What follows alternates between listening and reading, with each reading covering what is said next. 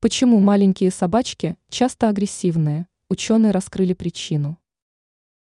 Существует мнение о том, что маленькая собачка гораздо чаще и больше проявляет агрессию, чем ее более крупные собратья.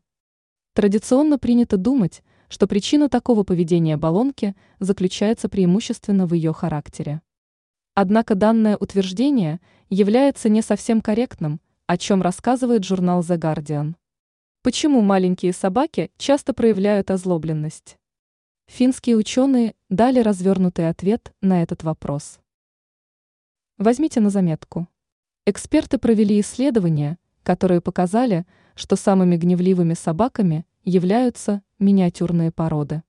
К ним относятся чихуахуа. На втором месте уютно расположились карманных размеров пудели и цверкшнауцеры.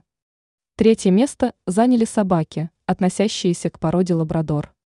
Дальнейшие опыты позволили установить, что маленькие собаки интенсивнее чувствуют страх и беспокойство из-за своих миниатюрных размеров.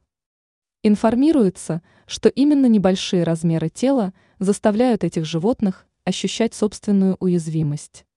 Ранее сообщалось о том, как избавиться от запаха кошачьей мочи.